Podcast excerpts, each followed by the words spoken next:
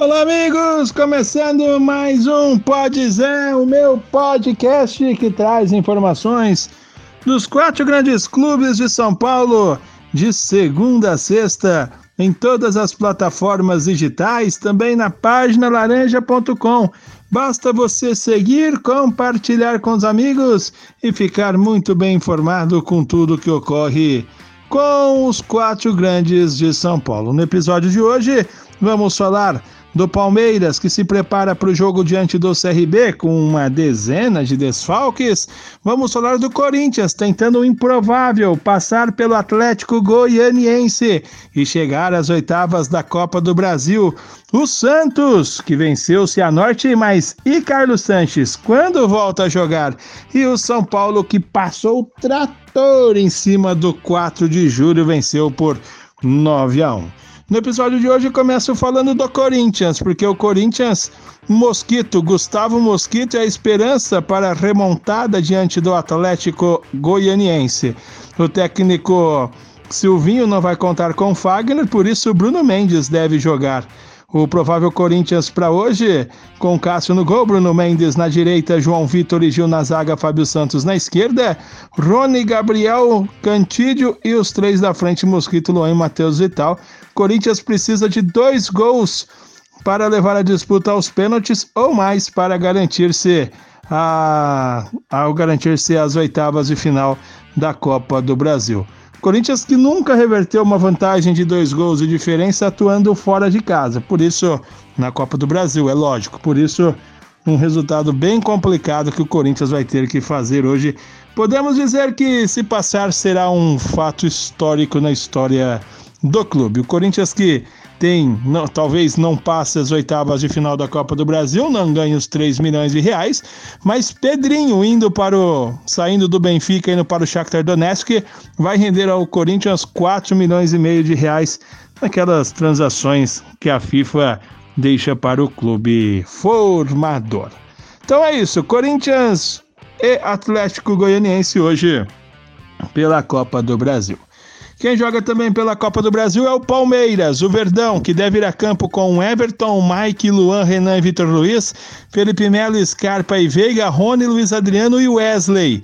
Quem voltou a ser é, quem voltou a ser relacionado, o menino Giovani, que renovou seu contrato, multa aí na casa do, dos 80 milhões de euros.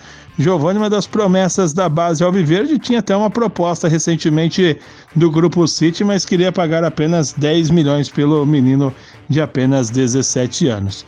O Palmeiras que tem uma série de desfalques. Alain Pereur, contrato terminando, ainda o imbróglio, se fica ou não.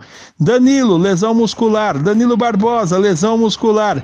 Gabriel Menino na seleção. Gabriel Veron e Michel, Covid-19. Gomes na seleção, assim como Matias Vinha. Kusevich se recuperando de lesão. E Patrick de Paula se recuperando de uma dor que tomou uma pancada que tomou no estômago no último domingo. O Everton também na seleção é a dúvida se vai ou não para a partida de logo mais. Quem já está garantido nas oitavas de final da Copa do Brasil é o Santos e o São Paulo. O Santos venceu o Cianorte ontem por 1 a 0 um time titular do Santos, terceira vitória seguida, e o Santos embalou. E vai ter aí no, no sábado, 19 horas, o Juventude. Para continuar esse embalo, podemos dizer os embalos do sábado à noite. O time comandado por Fernando Diniz vem de três vitórias seguidas e parece que agora vai tomar o rumo certo após a eliminação na Libertadores. A dúvida é: Carlos Sanches, quando irá voltar? Fernando Diniz não quis dar prognósticos, mas o prazo é que em três semanas Carlos Sanches retorne aí a jogar pelo Peixe. O Peixe que comprou Vinícius Anocelo junto à Ferroviária, o jogador já está inscrito e já está apto a atuar pelo time da Baixada Santista. E para finalizar, o São Paulo ontem precisava vencer o 4 de julho por dois gols de diferença.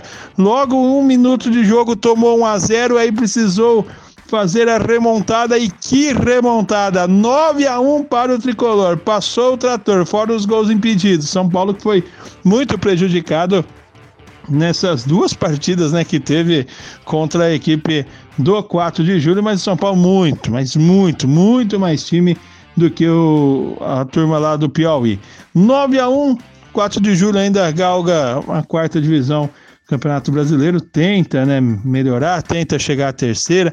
É um caminho longo, um caminho difícil. Lógico, a premiação, se chegasse às oitavas da Copa do Brasil, premiação que gira aí em torno de 3 milhões e meio, ajudaria muito o time do Piauí, mas esse dinheiro vai para o tricolor do Morumbi. Quem estreou ontem foi Rigoni, o argentino, estreou no time titular. Valeu pela movimentação, inclusive marcou um gol passa a ser mais uma peça para Hernan Crespo. Agora o São Paulo tem um duelo complicado domingo 16 horas contra o Atlético Mineiro. É um jogo mais difícil do São Paulo nessa reta aí do Campeonato Brasileiro. O tricolor começou mal, empatou com o Fluminense, perdeu para o Atlético Goianiense e tem esse confronto diante do Atlético Mineiro. Essas foram as informações de hoje do meu podcast, o Pode Zé. Todas as informações dos quatro grandes clubes de São Paulo, segunda a sexta, aqui comigo, José Roberto Gaion. Abraço a todos e cuidem-se bem.